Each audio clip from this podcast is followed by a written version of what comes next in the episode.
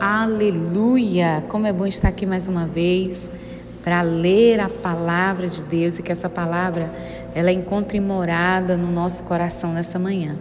Dando continuidade ao livro de Salmos, hoje nós iremos para o capítulo 14 com o tema A corrupção do homem, sua redenção provém de Deus.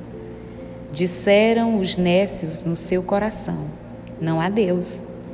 Tem-se corrompido fazem-se abomináveis em suas obras. Não há ninguém que faça o bem.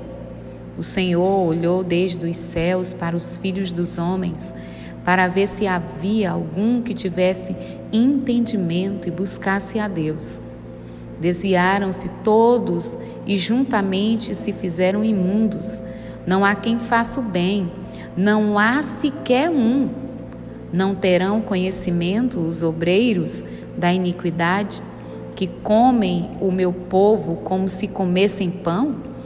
Eles não invocam ao Senhor. Ali se acharam um grande pavor, porque Deus está na geração do justo.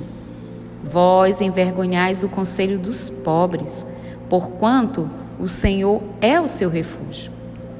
Ó, oh, se de Sião tivera já vindo a redenção de Israel, quando o Senhor fizer voltar os cativos do seu povo, se regozijará Jacó e se alegrará Israel. Amém?